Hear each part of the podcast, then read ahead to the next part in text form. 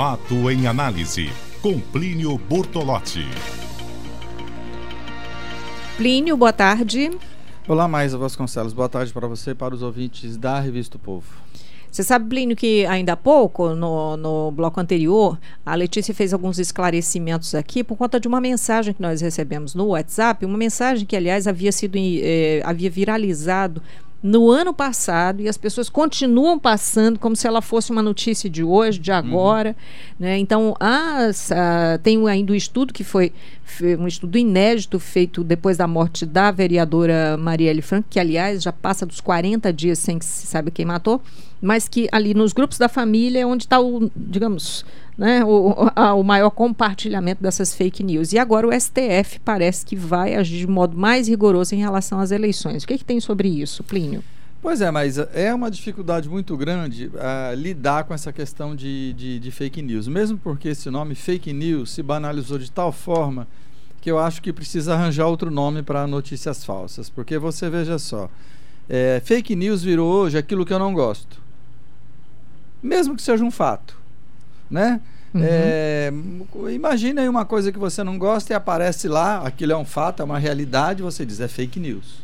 Por exemplo, eu fiz um, um, um, um, um artigo no meu blog, muito recentemente, escrevendo, é, falando do lucro exorbitante que os bancos têm, e, e, e, tem todo ano, pode ser governo do PT, do PSDB ou do, do capeta, que banco sempre lucra. Aí uma pessoa escreveu assim, fake news. Agora, esse é um fato comprovável. Então a pessoa não gostou do que eu escrevi, muito possivelmente seja amiguinha de algum banqueiro, escreveu lá que aquilo é fake news. Quer dizer, isso não é uma fake news. Ele pode não ter gostado, ele pode divergir, pode dizer que eu, como, como costuma dizer, que eu sou comunista, que eu sou petista, que eu sou piriri, pororó. Mas que os bancos lucram, independentemente do governo, e lucram muito, é um fato comprovado matematicamente. Então não é fake news.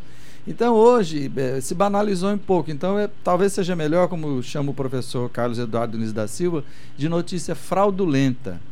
Né? Porque uma, a, a velha mentira. Uma, é, uma, não, não, é pior que a velha mentira. Que é fabricada. É, é uma coisa fabricada para enganar muita gente. Às vezes aquela velha mentira você conta ali para duas, três pessoas, né?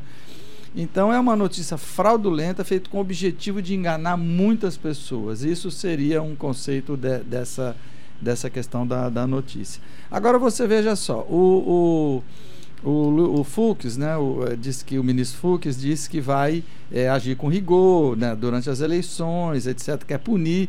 Agora veja só, já existem vários processos tramitando no Congresso Nacional para você é, punir fake news. Agora, um desses processos que eu dei uma olhada hoje diz o seguinte: que a pessoa pode ser punida com prisão, etc., informação falsa ou prejudicialmente incompleta. Como é que você vai definir que uma notícia é incompleta? Então, essa questão de o, o, o, temor que eu tenho, que é que esse horror que, que tem que se ter das notícias falsas, tem que ter mesmo, se transforma numa nova forma de censura, né? A emenda vai ficar pior do que o soneto. Agora, é muito difícil. A outra coisa é quem transmite essa notícia. Ora, às vezes uma pessoa que recebe, como você diz aí nos grupos de família, nem sabe do aquilo que se refere, a pessoa retransmite aquilo, aí você vai punir uma pessoa dessa, né? Agora, e outra coisa também, que às vezes essas fábricas dessas notícias fraudulentas, elas estão no, no exterior.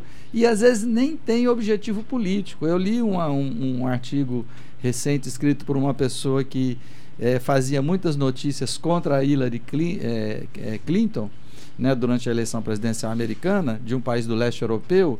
Aí a, o, o, repórter perguntou para ele: Pô, mas por que, que você insistia mais em criticar a Hillary? E ele disse: Não, porque dava mais lucro.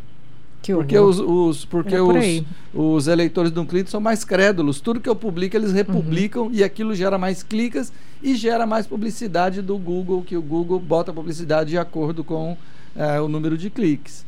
Então, essa é uma questão que eu acho muito difícil que eles resolvam com legislação, punindo uma outra pessoa.